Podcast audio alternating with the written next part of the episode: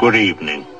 I'm Alfred Hitchcock, and tonight I'm presenting the first in a series of stories of suspense and mystery called Cinemanet. El cine se ve, pero también se escucha. Se vive, se percibe, se comparte. Cinemanet comienza. Carlos del Río y Roberto Ortiz en cabina. Frecuencia Cero, Digital Media Network. Bienvenidos sean a una nueva emisión de Cinemanet. Yo soy Roberto Coria y estoy con mi querido tocayo Roberto Ortiz. ¿Cómo estás, querido Roberto? Pues muy a gusto porque este es un programa especial de uno de los campeones del buen cine en el mundo. Completamente de acuerdo. Bienvenidos también a un programa de Testigos del Crimen. Soy Carlos del Río y me da muchísimo gusto presentar a Lupita Gutiérrez. ¿Qué tal? Muy buenas tardes a todos. En esta cabina que el día de hoy está, bueno, rebosante de felicidad, alegría y de personas. Sí, porque ya nos debíamos esta ocasión. Yo le quiero dar las gracias a nuestro querido productor Abel Cobos. Él está detrás de la consola. Está asistido técnicamente por Paulina Villavicencio y por la parte de Cinemanet Celeste North. Les recordemos que tenemos vías de comunicación para todos los programas de frecuencia cero un correo de voz 01800 087 2423 para todos los rincones de la República Mexicana. Y tenemos también la página de internet de Testigos del Crimen www.testigosdelcrimen.com. Correo electrónico testigosdelcrimen arroba frecuenciacero.com.mx. Tenemos también un Facebook. Claro que sí, para que todos nos escriban ahí en www.facebook.com diagonal testigos del crimen. También en Twitter nos pueden andar ahí mandando mensajitos en twitter.com diagonal testigos crimen. Y Cinemanet tiene vías de comunicación también www.cinemanet.com.mx. También tienen ellos un correo electrónico promociones arroba cinemanet.com.mx. Tienen un Facebook, facebook.com diagonal cinemanet y un Twitter, twitter.com diagonal cinemanet. Y bueno, no se les olvide votar por todos nosotros en iTunes. Sí, completamente de acuerdo. Y fíjense que, que, a mí el tema que nos reúne el día de hoy se me antoja demasiado interesante porque de alguna manera este cineasta, quien acaba de cumplir eh, muy recientemente un aniversario luctuoso, pues es uno de los artesanos que nos hermana. Eh, sus temas, eh, sus películas, de alguna manera hacen que converjan las dos temáticas de estos podcasts de Testigos del Crimen y de Cinemanet o de Cinemanet y Testigos del Crimen. Y para hablar de él, pues ya conocen a Carlos del Río y a Roberto Ortiz de nuestro programa hermano. Y tenemos un invitado que es Raúl Ojanguren.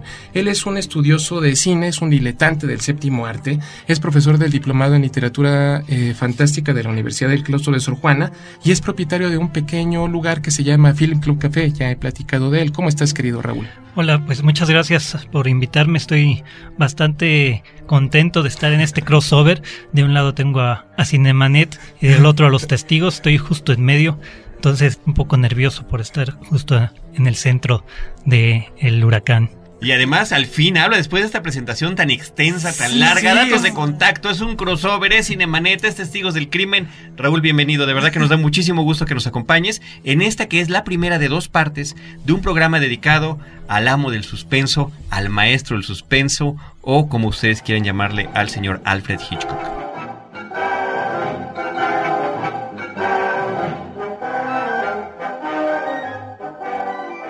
Good evening. This is an axe. I say this for the information of those of you whose television tubes may have burned out. I wish to reach the widest possible audience. Tonight we have a story based on one of our most celebrated murder cases, one that rocked the entire country late in the last century.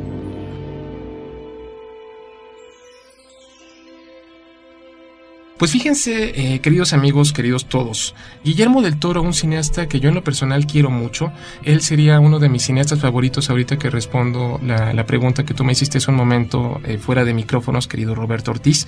Él le dedicó su tesis eh, de licenciatura de la Universidad de Guadalajara al cine de Alfred Hitchcock. Analizó un, históricamente sus películas, mencionaba a él en qué momentos aparece como pequeños guiños al público, hablaremos de, este, de esta característica hace un rato, y él escribe sobre, sobre Hitchcock. Nadie sabe cuándo Alfred Hitchcock se decantó por el asesinato. Quizá cuando era niño, en una tarde soleada, a mitad de una comida familiar, tal vez en la escuela de jesuitas a la que asistía, al presenciar el severo castigo de algún compañero, o sentado en su cama sintiéndose gordo, católico y cogni. Nadie sabe si lo hizo llorando o sonriendo, o a solas, o con personas cerca a la luz del día o durante la noche. Nadie, nadie lo sabe. Pero todos hemos visto sus cadáveres y nos sentimos agradecidos por ello. Yo creo que esta, esta frase puede ser el punto de inicio de este programa. Y es que todos de alguna manera le debemos algo a Hitchcock. Digo, los que hacen cine y los que somos diletantes del séptimo arte. Digo, no sé qué piensen ustedes. Sí, mira, este, ahora que mencionas lo de, lo de Guillermo del Toro, también en el 57, Chabrol y Eric Romer hicieron el primer libro este, que recopila su carrera. Este libro se llama este, Hitchcock, las primeras 40. El libro que, que hace Guillermo recopila algunas cosas de, la, de las que ya este, publicó Romer y Chabrol en este otro libro. Más adelante se hizo otro libro, que es justo el que, que aquí trae Roberto, que es el, el, cine según Hitchcock, y es un intento de una continuación al trabajo previo de, de, estos otros dos directores de la nueva ola, nada más que esta vez lo hace François Truffaut. Uh -huh. Y es un libro básico para conocer el, el, el cine de, de Alfred Hitchcock. Justo en este libro, comentando un poco tu introducción, viene una anécdota que me pareció sensacional, que platica Hitchcock sobre su infancia. Y él dice que su padre un día mandó llamar a la policía y fueron por él y lo llevaron y lo encerraron. Y él se preguntaba, pues, ¿por qué me estás haciendo esto? No, no, no sabía exactamente qué. Y al final, ya cuando lo, lo sacan después de estar ahí una hora, le dice el papá, pues espero que hayas aprendido. Y que él se preguntaba, bueno, ¿qué? ¿Aprendido qué? O sea, ¿qué hice, no? Uh -huh. Y es, esa anécdota la comenta como para platicar sobre esta influencia que tiene en el, en el cine de Hitchcock el culpable, el falso culpable, ¿no? La culpa o el falso culpable. Entonces, este, esta herencia está este, pues desde su infancia, ¿no? Ahora que, que comentas que pues no sabemos exactamente de, de dónde, quizá esta sea la referencia más vieja de su infancia, que trae algunas de sus, de sus grandes temas a, a, la pantalla. Yo nada más quisiera comentar, estimado Raúl, que escuché una versión un poquito distinta, nada más en el inicio, Ajá. de esta... Al final es lo mismo, ¿eh? O Sí. sea, llegamos a la misma conclusión. El papá lo manda a la comisaría con un papel. Y entonces en el papel le dicen encierren a mi hijo un rato, ¿no? Él no sabía lo que decía el papel y este y es ahí cuando lo dejan un buen rato encerrado y después ah, es lo cierto, liberan. es cierto, es cierto. Para Lleva, piense lleva- lo lleva que un hizo. papel, exacto. Eh, Sí, Lleva entonces este, efectivamente ahí vemos este sí. me parece que después de tantos años de haber visto películas de Hitchcock, el origen posible de estos eh, falsos culpables como les hemos dicho, ¿no? estos hombres que se ven involucrados en una situación que no comprenden. Ahora, en el caso de la bibliografía, no vamos a mencionar aquí ni los ensayos ni los libros, pero también está el de Daniel Spoto, que Ah, es muy sí, importante porque muy hay importante. un recorrido también biográfico de Alfred Hitchcock. Regresando al cine según Hitchcock, es un libro básico, efectivamente, es un libro obligatorio para todos aquellos que quieran conocer no solamente de Hitchcock, sino de este tipo de cine.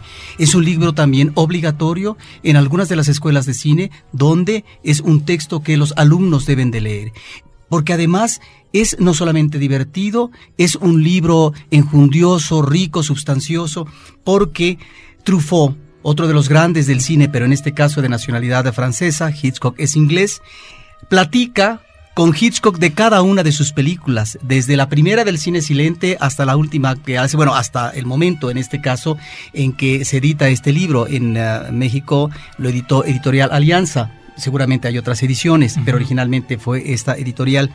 Y ya desde ahí Hitchcock habla, por eso es lo interesante de este libro, de eh, cuáles son eh, las herramientas técnicas que utiliza y qué sentido tienen dichas herramientas. De tal manera que él aquí habla de la diferencia que me parece que sería interesante en términos anecdóticos mencionarla, que hay entre el suspenso y la sorpresa en el cine. Uh -huh. Y qué es lo que mueva confusión a veces con respecto a nosotros como espectadores en la recepción eh, de una trama, pero al mismo tiempo la efectividad o no eh, de dicha escena impactante.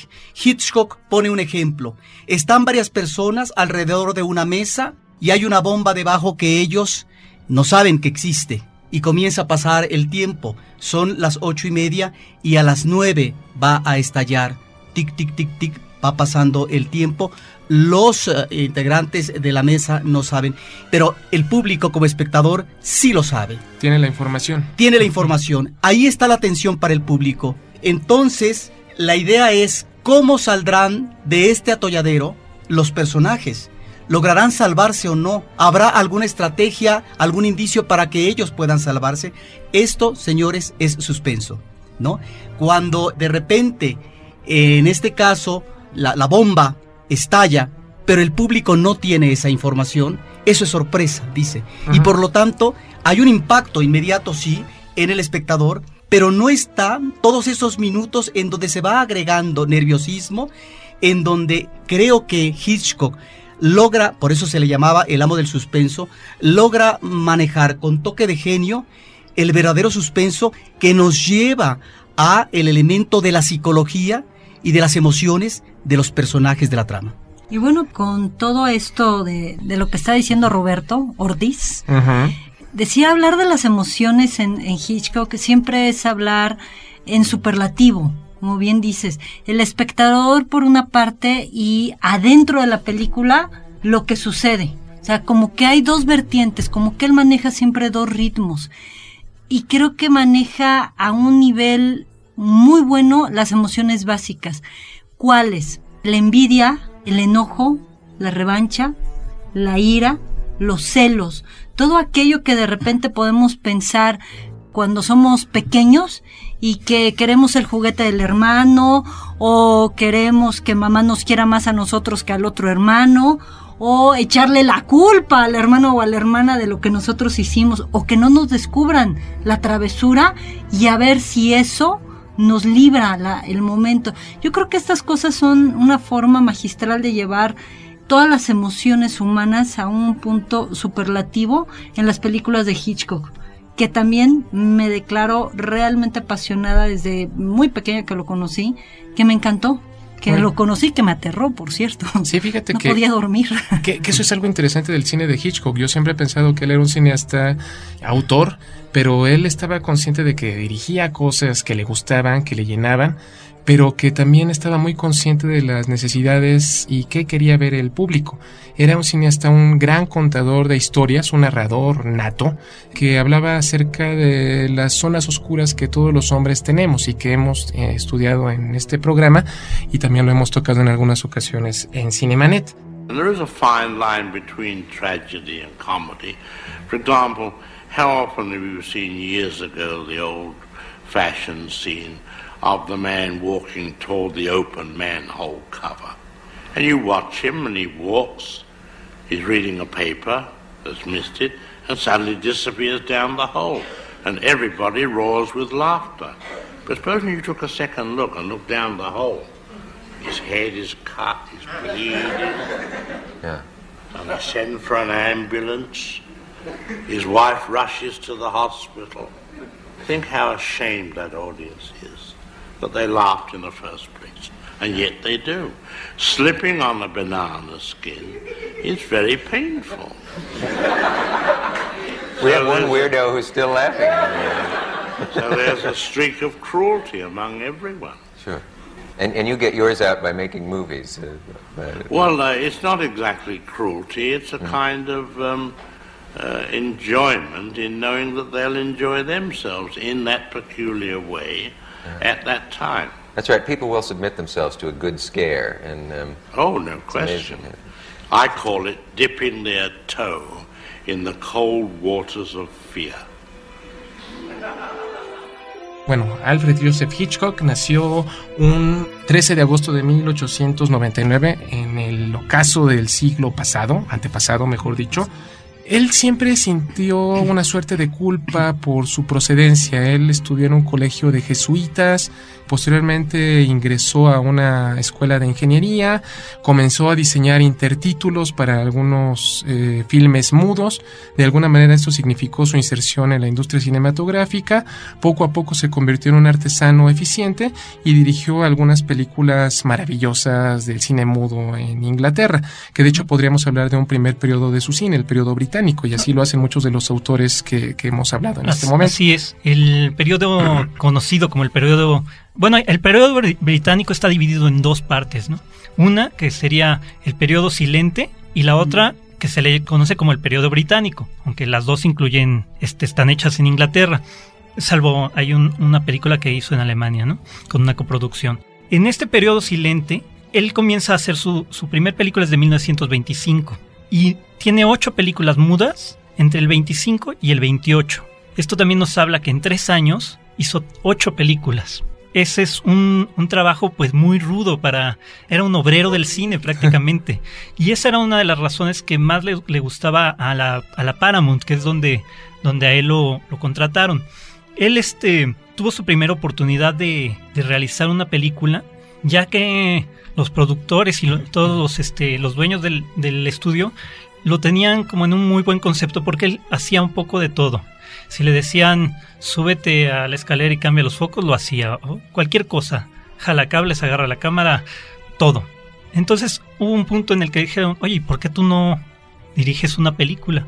Entonces en 1925 le dan la oportunidad de hacer su primer película. Y poco a poco él empieza a hacer su propio, su propio estilo. Estas películas mudas, yo creo que la, la que destaca muy bien es la que hizo justo en, en Alemania, este, después de regresar de Alemania, que se llama El Inquilino.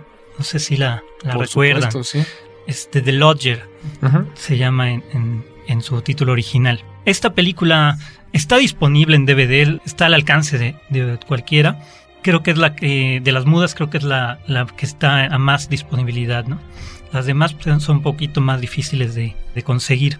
Y él, algo que es muy interesante que, y que me llama mucho la atención, es que en es, estamos hablando de una época en la que el director estaba por, era un obrero, estaba por debajo de cualquier, este, por debajo del productor, que era el, que estaba siempre en el primer título de, en la pantalla, y después venían los actores. El director ni siquiera este, figuraba como una, una persona importante dentro de la realización del cine. Entonces, él se le ocurre tener una persona de relaciones públicas que promoviera su carrera. Y esto es algo inaudito, porque la gente no ubica a los directores en esa época. Entonces él dice, yo creo que sí ubiquen las películas que yo hago, ¿no? Entonces, con el sueldo que él gana de director, ese sueldo le sirve para pagar un, una persona de relaciones públicas que le ayudaba a promover su persona y la película. Entonces, para Paramount era lo ideal, ¿no? Porque tenían una publicidad ya pagada este, gratis, ¿no? Y Hitchcock así poco a poco se empezó a hacer de, de un cierto prestigio. En 1929, la primera película sonora, pues se la encargan a Hitchcock, la primera película inglesa. Uh -huh. El cine sonoro llega a Inglaterra y deciden que Hitchcock sea, es la, creen que es la persona indicada para realizar esta película. Y esta película se llama Blackmail, chantaje, y esta va a tener también la, la relevancia de que la idea de, del chantaje va a ser una también de los, este, de los temas recurrentes en el cine de Hitchcock. ¿no? Entonces, aquí en el 29 es que comienza su, su periodo británico sonoro. Uh -huh. Este periodo británico va a durar 10 años. Y en esos 10 años va a ser 14 películas también. Muy prolífico. Muy prolífico.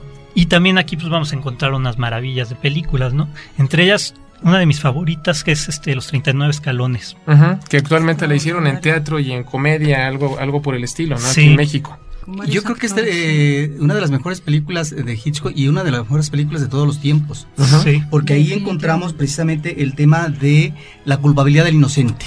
Uh -huh. Y este periplo físico del personaje principal por diferentes lugares, espacios y demás, inclusive efectos uh, especiales en su momento que para la actualidad podrían resultar ridículos como una especie de helicóptero por ahí volando, pero que finalmente es ya el elemento de la efectividad de la técnica, eh, muy bien manejada por Hitchcock, porque no es el efecto por el efecto mismo, sino que la técnica, el uso de la misma va a tener una finalidad dramática.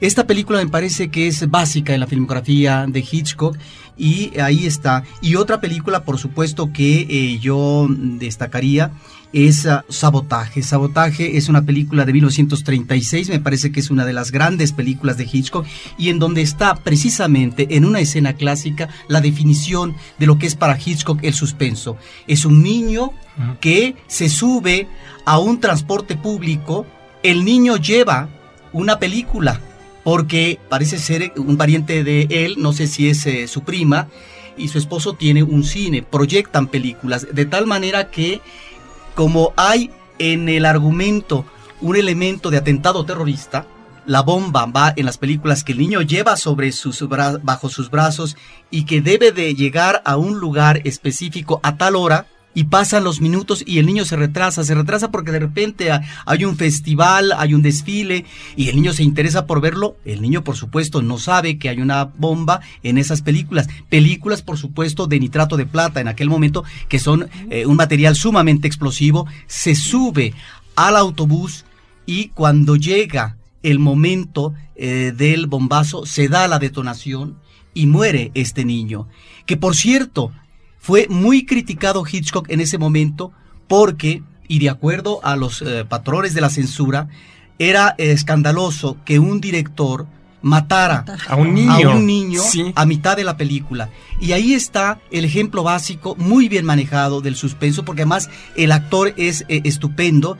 Y algunos otros elementos más que tienen que ver con eh, la parte macabra, la cuestión del asesinato, no de cubrir el asesinato como si fuera una obra de arte, que también lo observamos en más de una película de Hitchcock, sino que es una mujer que se entera que su esposo finalmente es ah, ah, un monstruo porque es el que después se va a enterar ella, mata al niño propiamente, lo pone en riesgo, claro, finalmente el niño muere, se da cuenta que está metido en líos extraños y que bueno, finalmente tiene que ver con terrorismo. Y hay una escena magistral técnicamente impecable resuelta por parte de Hitchcock, donde Silvia Sid, que es la actriz, el personaje, si no me equivoco, es Silvia, ella lleva los comestibles a la mesa para que su esposo, que es el villano de la película, eh, coma.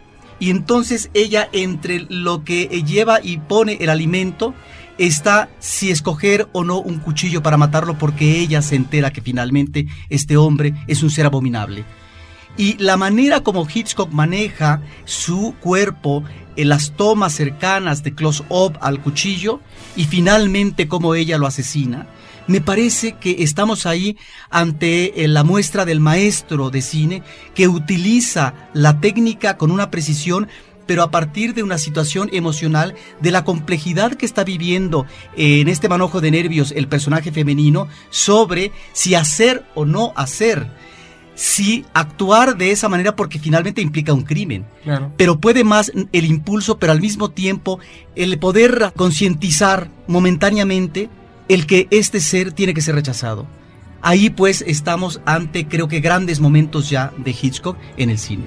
Y ahora yo les pregunto a todos ustedes, digo, ahorita en el ejemplo que nos expresas, querido Tocayo, eh, vemos como muchos cineastas contemporáneos abrevan de ese, de ese recurso, de esa técnica. Yo no sé si ustedes se acuerdan de alguna película, eh, querido Carlos del Río, que pueda capturar esa misma esencia, ese mismo grado de suspenso.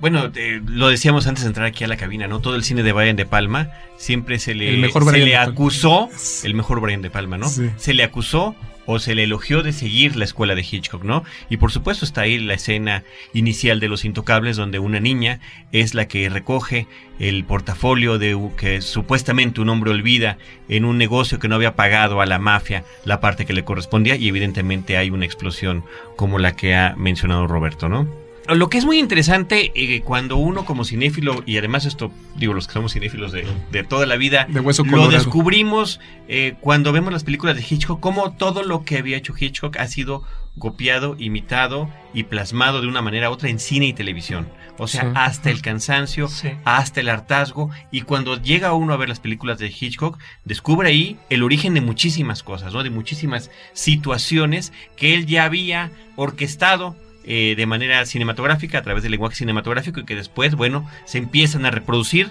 al infinito. Yo aquí diría que quiero verlo de dos líneas. Uno, la parte de homenaje que quizá algunos de ellos, precisamente también quizás seguidores de Hitchcock, puedan hacer.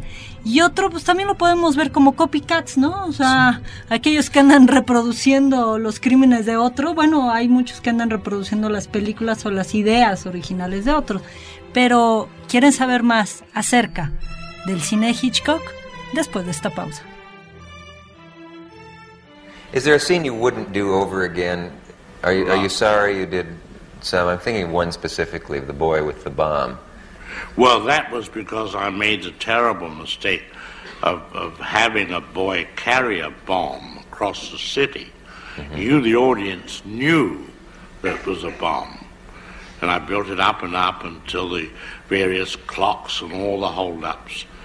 And you knew it was going to go off at one o'clock, but I let the clocks go one minute past one, two minutes, and worked the audience up. And then I let the bomb go off.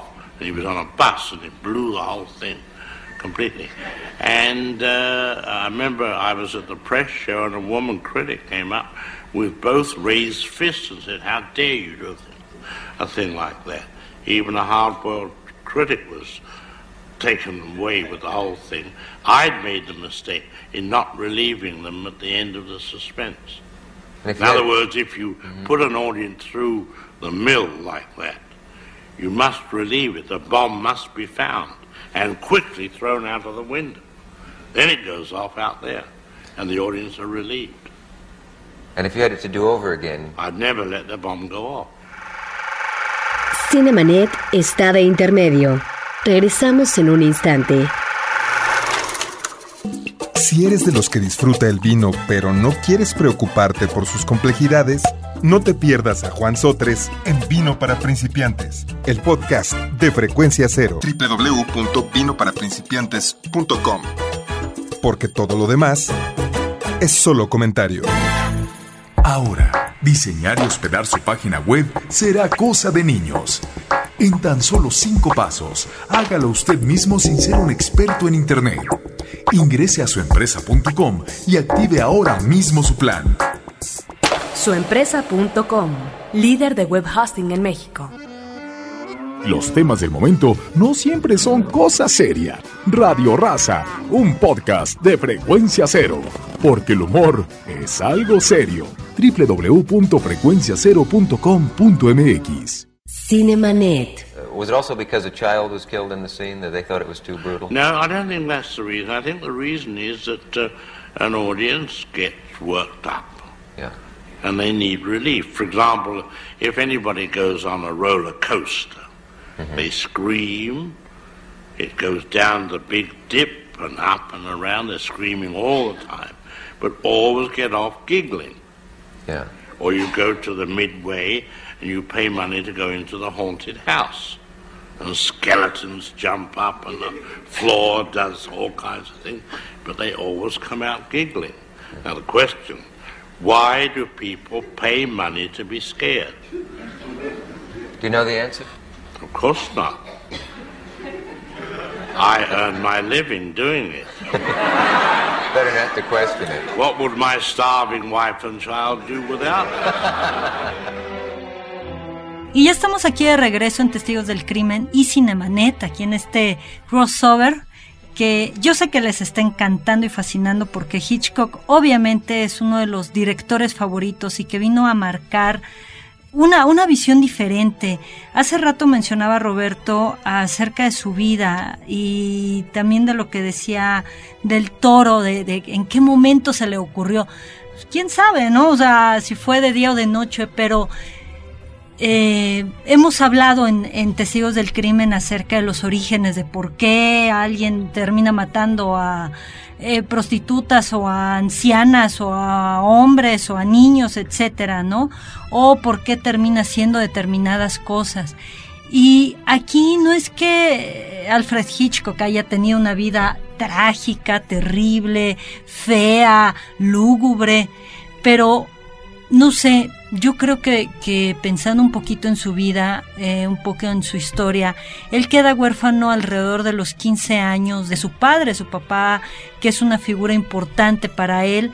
eh, guía de la, de la familia, muy al estilo inglés, este, el orden, la disciplina, el afecto llevado a través de esto, pero lo pierde a los 15 años, él tiene que dejar la escuela y ponerse a trabajar. Entonces, aquí dices, bueno, pues sí, todos perdemos en algún momento a papá, mamá, nos pasan cosas, pero él tiene 15 años y desde ahora sí que la psicología tendríamos que ver la parte edípica esta parte en donde él está reeditando en la adolescencia muchas de las cuestiones personales y de identificación con el padre. Yo como hipótesis, así muy personal, de decir, bueno, hemos visto los cadáveres, ahora sí que dónde quedó el muerto. Yo creo que, parte de, los muertos de, de, Hitchcock, además de la gran imaginación que, tenía, era este padre muerto al que no pudo enterrar del todo y el que no se pudo despedir. Tenía 15 años. Necesitaba más tiempo para tener papá y terminarse de identificar. Y con quien se identifique es con este padre muerto que los va reflejando y los va poniendo en los diferentes ataúdes que se van poniendo en, en las películas. Una visión muy personal de todo este drama, ¿no? Junto con el estilo de educación de las escuelas inglesas, que son extremadamente rigurosas, estrictas, poco afectivas, distantes y dentro de esto muy lúgubres, pues yo creo que sí tenía mucha tela de dónde cortar. Ahorita recuerdo a una pintora que a mí en lo personal me fascina, que es Remedios Varo, que dice que empezó a imaginar y a pintar estas obras y estos dibujos cuando era niña, cuando estuvo en una escuela también demasiado estricta, religiosa, y que para ella era un escape, era una forma de salir de este encierro de cuatro paredes y de esta persecución que sentía afuera para no sentirla adentro. Y entonces yo creo que Hitchcock fue poniendo esta rigidez, esta parte rigurosa, esta parte lúgubre y tenebrosa en las diferentes películas que hizo. Además de que se convirtió en un hombre muy obsesivo, con muchas manías, con muchas cosas por ahí que, que se ven claritas, translúcidas en sus películas, ¿no? Al menos como parte de, ir entendiendo dónde van los, los muertos de, de Hitchcock y esta parte de suspenso. ¿Qué habrá asustado tanto al pequeño Alfred? Que de repente le gustó asustar a todo el mundo, ¿no? Esa es una buena pregunta. Y fíjate que ya hablamos acerca del periodo británico que está dividido en dos partes, el cine mudo y el cine sonoro. Pero él finalmente hacia 1939 toma las maletas porque David O. Selznick, este productor eh, hollywoodense prestigiadísimo, él hizo lo que el viento se llevó. Ni más ni menos. En, digo, no, no es poca cosa. Entonces lo invita a Estados Unidos. Entonces él toma a su esposa Alma, que es muy, muy significativo también la relación de Hitchcock con las mujeres, porque Alma era una mujer chaparrita, bigotona, de lentes, físicamente no agraciada, físicamente diferente a todas las mujeres hitchcockianas, rubias, altas, espigadas y demás. Ya platicaremos ahorita de ello. Y ya nos dirá toma, Lupita algunos sí, detalles sobre esto. Claro. Toma, toma entonces a, a, a, su esposa, a su hija, a sus maletas y se va a Estados Unidos. E inicia una carrera muy próspera en Estados Unidos, donde él se convierte en una suerte de Walt Disney macabro. Así es. En el 39 viaja, viaja a Estados Unidos y su primer película que va a hacer allá es también un gran clásico que se llama Rebeca. Sí, Rebeca se estrena en 1940 y después de muchos pleitos con David Selznick, porque Selznick es el gran productor de Hollywood, es uno de los productores junto con Irving Thalberg que crearon el estilo de producción en Hollywood y los problemas que tuvo Alf Hitchcock con él pues son legendarios. Sí. ¿no? Hay partes de la película que Hitchcock la, la editaba mientras la, la, iba haciendo, ¿no? O sea, no, no había dobles tomas ni nada. Filmabas únicamente las tomas necesarias. Y eso con la idea de que a la hora de la edición, la escena que él quería que quedara tal cual como él quería, no hubiera opción de editarla de otra forma. Entonces esto pues le causaba muchos problemas con, con, los productores en Hollywood. Rebeca es una de las grandes películas en blanco y negro de Hitchcock. Es una película que tiene un reparto actoral de primera, donde están ni más ni menos eh, Laurence Olivier, actor de teatro importante, pero en la parte central también tenemos a un Joan Fontaine, una espléndida eh, señora de Winter, porque aquí en la relación que se da entre ella y Mrs. Danvers, que es eh, Judith Anderson, la actriz, encontramos esta situación del miedo. Es decir, cómo una mujer que llega a la casa para finalmente no apropiarse de ella, pero establecerse en relación amorosa de pareja. Como joven esposa de un viudo. Como joven esposa de un viudo, resulta un proyecto prácticamente imposible porque se antepone la presencia eh, de un muerto, que en, esta, eh, que en este caso es eh, la mujer anterior. Y estos miedos van a estar inducidos por la ama de llaves, que además la manera como capta fotográficamente al ama de llaves, Hitchcock pareciera que es una mujer que cobra presencia en cualquier momento, pero no es tanto a veces porque cobre presencia, que sí efectivamente lo tiene, sino porque es esa mirada de miedo, por parte del personaje de Joan Fontaine que la terroriza en todos momentos. Entonces estamos aquí ante las raíces del miedo eh, sobre lo que un elemento que ya no existe puede, en este caso, lo que serían los fantasmas, puede provocar en un ser humano vivo. No sé si recuerdan esta escena donde ella, la ama de llaves, le decía, estas puertas no las abres, ¿no? Y Hitchcock decía, es que no hay nada que genere más suspenso que una puerta cerrada. Entonces ahí volvemos a, a este maestro del suspenso, ¿no? Cómo lo logra transmitir el suspenso al espectador, ¿no? Es una película fantástica. Esta película gana el Oscar a Mejor Película. Claro que es un... Eh, es el Oscar a Mejor Película se, se, le otorga no al director, sino al productor, ¿no? Exactamente. Digamos que Oselnik se lleva ahí el, el, premio y este de todas formas Hitchcock estuvo presente en la, en la fiesta, porque en esa, en esa época no, no había una ceremonia como tal, sino que era como una, una fiesta con mesas y así, ¿no? eh, él estaba presente ahí en esa fiesta y es la la vez que más cerca va a estar de un Oscar, ¿no? Hasta... Es que eso, eso, eso es un buen spoiler que hay que comentar. Este es uno de los grandes directores de la historia del cine, historia con mayúscula y cine con mayúsculas, Sí. que no recibió jamás un Oscar por alguno de sus trabajos hechos. Y eso que, como hemos dicho a lo largo del, del episodio, tiene cantidad de momentos y de películas completitas que han sido fuente de inspiración eh, para muchísimos otros cineastas y por supuesto el deleite de los cinéfilos. Claro, además de que tiene una producción muy impresionante en Estados Unidos, muchísimas películas, eh, platicaremos en la segunda parte sobre cuáles son nuestras películas favoritas, pero bueno, él recibe, como tú dices querido Carlos, en 1974, si mal no recuerdo, el premio Irving Thalberg por, por la Academia de las Artes y Ciencias Cinematográficas de Estados Unidos, los que dan el Oscar, por su obra en conjunto. Ellos recompensan su, su producción,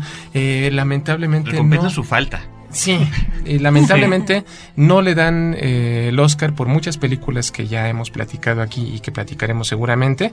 Él muere finalmente un 29 de abril de 1980 al lado de su esposa Alma, quien se convirtió en su consejera. Toda película, todo guion que él emprendía, su realización, pasaba por las manos de Alma, se convirtió en su consejera, en su censora, en, en, la persona que estaba al pendiente de todo lo que hacía. Entonces él muere en esta fecha, rodeado de ella, de su hija, y pues inicia una leyenda que ha perpetuado eh, su nombre hasta llegar a, no sé, digo, eh, todos recordamos las antologías que publicó, que de las cuales él, él realmente eh, endosaba su nombre.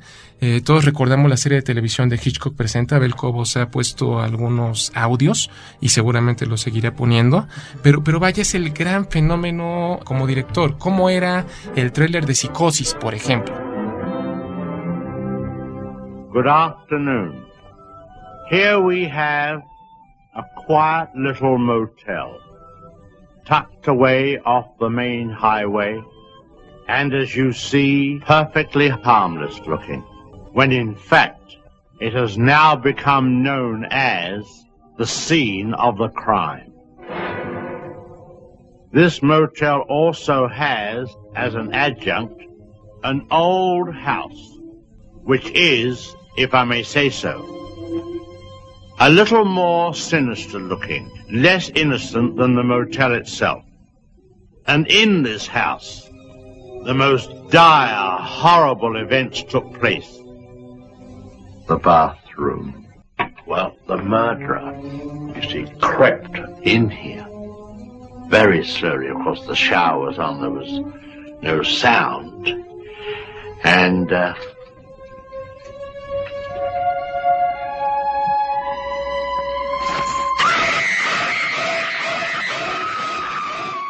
Era la nueva película de Alfred Hitchcock. Eh, no era tanto el actor o la actriz que participaba en la cinta, era la película que él dirigía. Claro, el camino para llegar a eso fue, fue muy largo. Al principio les mencionaba este, este libro que escribió Romer y Chabrol.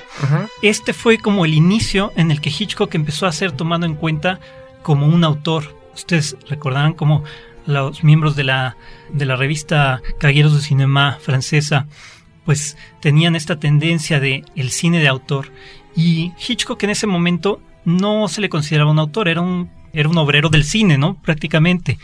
Pero bajo un, análisis empiezan a descubrir que Hitchcock, todas sus películas cuentan con referencias similares y muchos este, temas frecuentes y varios aspectos técnicos y temáticos que van a, a subrayar que Hitchcock en realidad es un autor un autor no siempre necesita ser autobiográfico. En este caso, Hitchcock es un autor porque en cada una de sus películas aparece él. No solo físicamente, porque además sus famosos cameos son este memorables, ¿no? Pero este, sino que la presencia del director se deja ver en todo momento, ¿no? Eh, como el director no, no solo dirige a los actores, sino que está dirigiendo al público. ¿No? Que eso es como algo de lo más impresionante cuando se ve una película de Hitchcock, que realmente él te está dirigiendo a ti. Sí, es autor efectivamente reivindicado por la nueva ola francesa. Efectivamente este libro es muy importante de destacar porque es cuando los franceses voltean la vista a estos cineastas norteamericanos que eran importantes en tanto la huella comercial que estaban dejando a la gran industria de Hollywood. Ahí estaba un John Ford, ahí estaba un Alfred Hitchcock. Y entonces ellos los levantan, los ponen en el pedestal y resulta que son autores. Y en el caso específico de Hitchcock, lo que tú dices, ¿por qué es un autor? Es un autor porque si bien es cierto que no están en sus historias todos los elementos biográficos porque no eh, sus películas no son un documental ni mucho menos pero sí están sus obsesiones.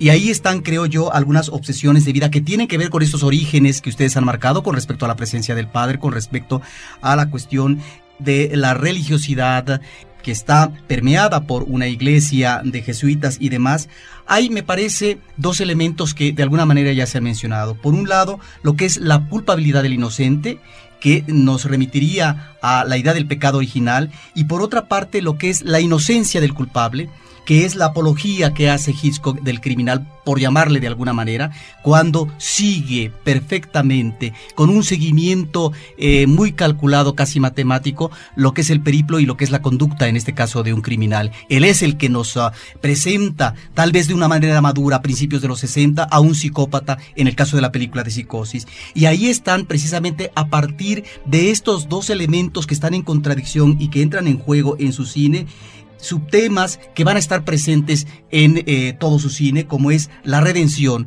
esta búsqueda afanosa por parte de los personajes y que a lo mejor hay posibilidad, no obstante que hay situaciones que lo sobrepasan, de encontrar la filiación amorosa. Está también la transferencia de la culpa, que es eh, constante en, eh, en, en, Hitchcock. De tal manera que cuando estos elementos de manera simbiótica están ahí en cada una de las películas de Hitchcock, es que efectivamente podemos percibir a un autor completo, pero además un autor que la técnica, que eso es la lección que nos da Hitchcock. Él, que emana del cine industrial, es un hombre muy consciente que la técnica no debe de justificarse por sí misma, sino como decía yo con anterioridad, sino que tiene que ser un elemento expresivo, si no, no se justifica. Y en eso insiste una y otra vez. De ahí que finalmente las eh, grandes obras de Hitchcock se conserven y lleguen inclusive a ser obras maestras. Y bueno, nada más para decir un dato justo antes de que concluyamos esta primera parte de Hitchcock y nos podamos ir al siguiente episodio donde hablaremos de los pájaros, de vértigo, de psicosis, de las películas y los nombres que yo creo que la gente recuerda más, La ventana indiscreta y demás. Un dato más sobre el asunto de estos reconocimientos tardíos hacia eh, Alfred Hitchcock como director. En el año de 1979, un año antes de su fallecimiento, el American Film Institute, el Instituto de Cine estadounidense, le da un reconocimiento por la trayectoria también de toda su vida y ahí es donde dijo una de sus famosas citas que voy a, a leer aquí del inglés y medio traducir al mismo tiempo.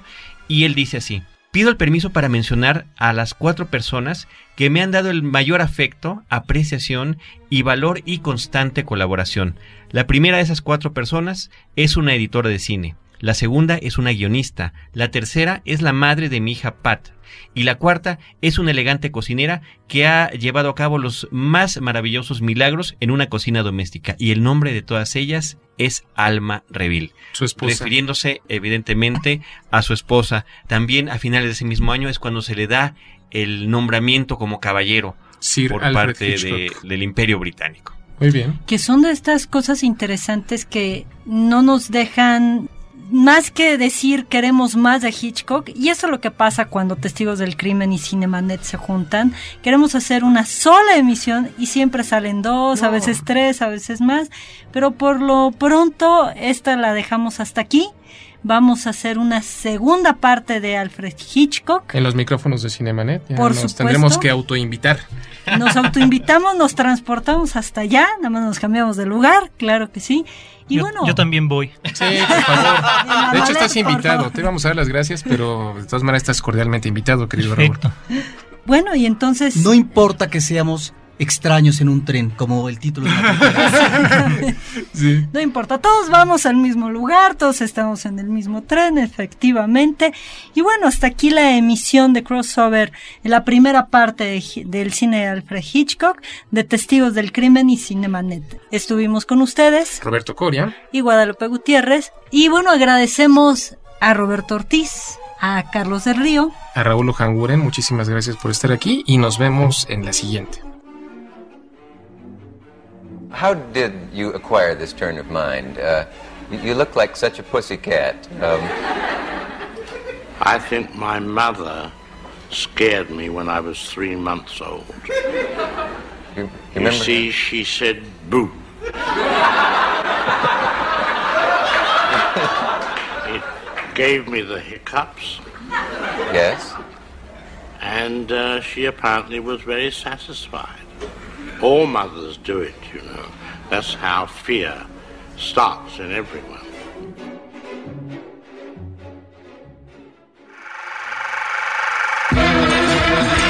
Cinemanet termina por hoy. Más cine en Cinemanet. Frecuencia Cero, Digital Media Network, www.frecuenciacero.com.mx. Pioneros del podcast en México.